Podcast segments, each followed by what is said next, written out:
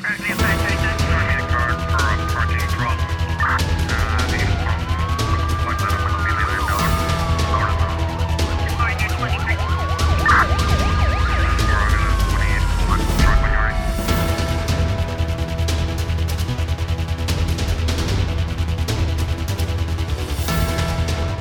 O Tribunal da Comarca da Praia decretou prisão preventiva aos suspeitos de matar Nilza, jovem de 16 anos de idade, em Ponte d'Água na noite de segunda-feira. Segundo um comunicado da Polícia Nacional divulgado na tarde desta quinta-feira, Nilza foi alvo de um disparo de arma de fogo que lhe terá acertado eh, quando tentava fugir de uma investida perpetrada por dois indivíduos. Os suspeitos de 19 e 22 anos de idade, ambos do sexo masculino e residentes em Vila Nova, ter-se-iam eh, na noite de segunda-feira deslocado à zona da Ponta d'Água, onde primeiro tentaram roubar um telemóvel a um cidadão eh, para seguidamente se terem dirigido a uma viatura a uma rua onde se encontrava um grupo de adolescentes, entre estes a vítima tendo disparado sobre estes. Uma bala atingiu as costas da jovem que eh, foi eh, cair metros mais à frente. A mesma foi ainda socorrida pela polícia que muito rapidamente chegou ao local, mas não resistiu resistiu aos ferimentos, acabando por falecer.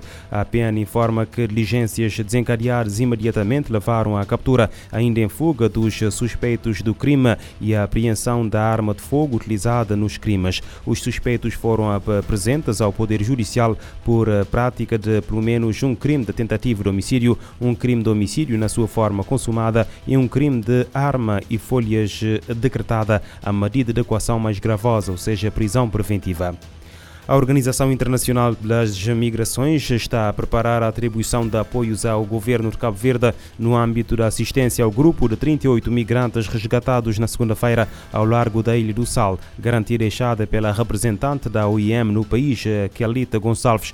De acordo com a mesma fonte, o objetivo é apoiar com as necessidades básicas mais urgentes, por exemplo, alimentação, vestuário, cobertores, itens de higiene, a semelhança do que já havia acontecido com o resgate semelhante a 90 pessoas em janeiro na ilha da Boa Vista. Desta vez, os 38 migrantes resgatados passaram um mês à deriva no mar, numa piroga na qual eh, partiram da costa norte do Senegal com o objetivo de chegar à Europa. O apoio ao governo de Cabo Verde foi confirmado à ONU News por eh, David Matern, representante interino da ONU em Cabo Verde.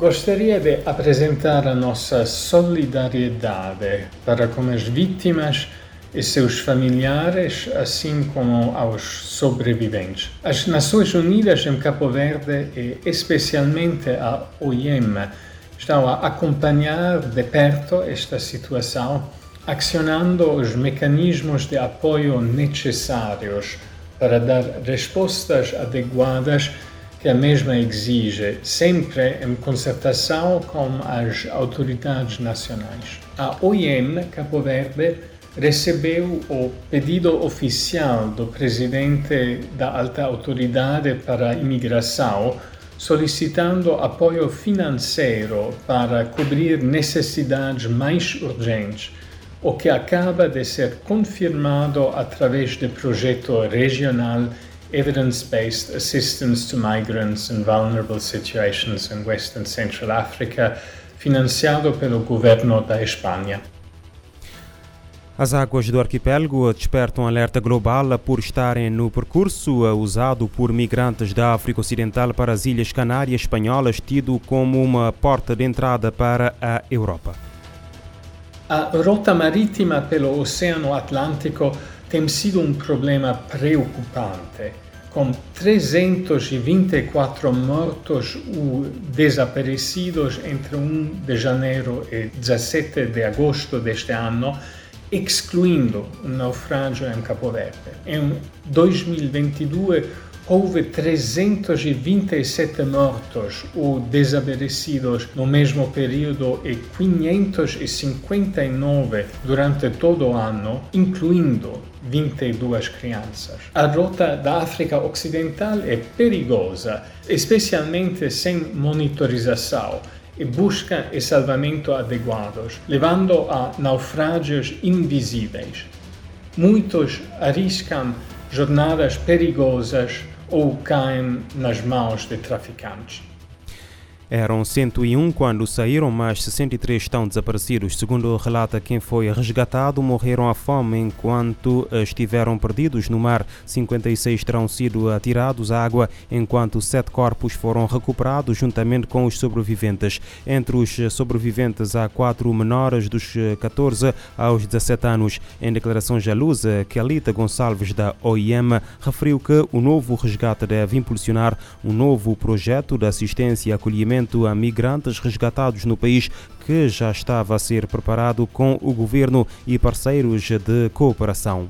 Pelo menos 230 pessoas, incluindo uh, muitas crianças, morreram nos primeiros sete meses de 2023 de cólera na República Democrática do Congo, anúncio feito hoje pela Unicef. Em comunicado, a Agência da ONU para a Infância acrescenta que mais de 31.340 casos suspeitos ou confirmados da doença foram registrados no país durante esse período. A província mais afetada, Kivu do Norte, registrou mais de 21.400 casos confirmados ou suspeitos, incluindo mais de 8 mil crianças com menos de 5 anos, isto de acordo com o Ministério da Saúde Pública Democrática uh, uh, do uh, Democrático Congolês. Estes números são muito superiores aos 5.120 casos totais registrados na província em todo o ano de 2022, incluindo 1.200 crianças com menos de 5 anos. A Unicef recorda que, numa situação semelhante em 2017, a cólera espalhou-se por todo o país incluindo a capital Kinshasa, resultando em cerca de 55 mil casos e mais de 1.100 mortes. A República Democrática do Congo, que atravessa a pior crise de deslocação de pessoas em África e uma das piores a nível mundial, com mais de 6,3 milhões de pessoas deslocadas no país, viu mais de 1 milhão e 500 mil pessoas, incluindo mais de 800 mil crianças deslocadas no Kivu do Norte e nas províncias vizinhas do Kivu do Sul e uh, Ituri desde janeiro deste ano. Os campos onde se acolhem os uh, deslocados estão geralmente sobrelotados, o que se torna propícios à transmissão da cólera.